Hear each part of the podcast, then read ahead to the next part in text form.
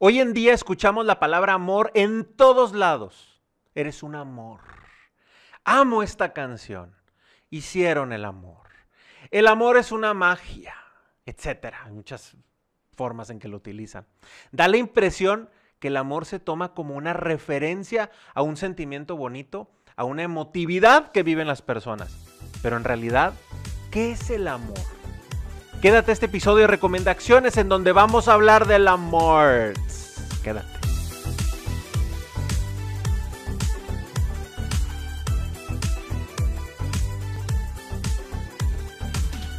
Un filósofo que quizás has escuchado antes, Aristóteles, definía el amor como querer el bien para el otro en cuanto al otro.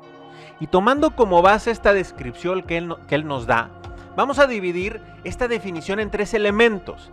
El primero es querer. El segundo sería el bien. Y el tercero sería del otro. Y vamos a irlo desmenuzando. Hablemos del primero. Amar es querer. Y ojo aquí, querer no está sujeto a caducidad. No está sujeto a un antojo, al me interesa, al solo cuando siento bonito al solo cuando me produzca placer, al solo mientras no nos enojemos. Querer querer es una decisión que tomamos. Está en nuestra voluntad. Ahora hablemos del segundo, querer el bien. Quizá el ejemplo de cuando hablamos de los hijos es más sencillo, porque por lo general buscamos el bien de ellos. Lo turbio, lo difícil, lo empedrado en el camino, se pone cuando se trata de nuestro cónyuge. A veces queremos el bien para él o ella, pero el bien que perseguimos no es necesariamente siempre un bien objetivo real. Es una percepción que tenemos. Necesitamos que el bien le ayude a nuestro cónyuge, a nuestro esposo, a nuestra esposa, a ser mejores personas. Estemos atentos con ese bien que estamos queriendo. ¿verdad?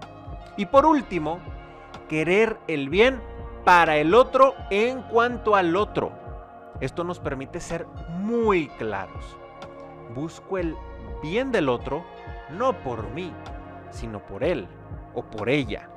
No por el beneficio que me va a traer, ya sea si es amistad, si es noviazgo, si son esposos o si somos padres de familia. Por eso, te comparto las recomendaciones para este episodio. La número uno, cuestiónate qué es para ti el amor. ¿Es un sentimiento bonito o es una decisión que tomas? La segunda, ¿cómo demuestras el amor? ¿De palabra o con hechos? ¿Va en función de cómo te sientes o cómo está el otro? Y la tercera, recuerda que tus actos les transmite, ¿sí? A tus hijos lo que es el amor. Y no necesariamente por lo que tú les explicas, los sermoneas, les dices y todo.